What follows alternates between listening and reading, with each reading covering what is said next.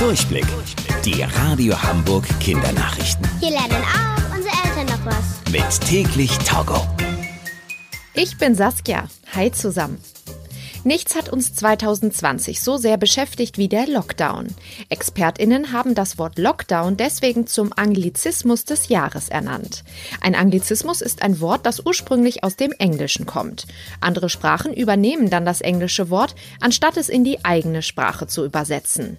Anglizismen sind zum Beispiel Wörter wie T-Shirt, Laptop oder Baby und eben auch das Wort Lockdown.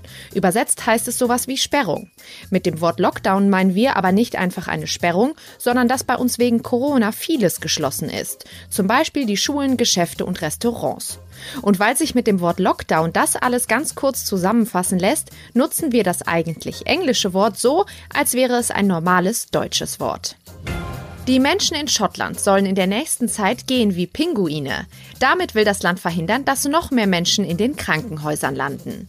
Gerade ist es in Schottland nämlich super glatt auf den Straßen. Viele Menschen sind schon ausgerutscht und haben sich dabei verletzt. Um das zu vermeiden, sollen die Menschen wie Pinguine gehen.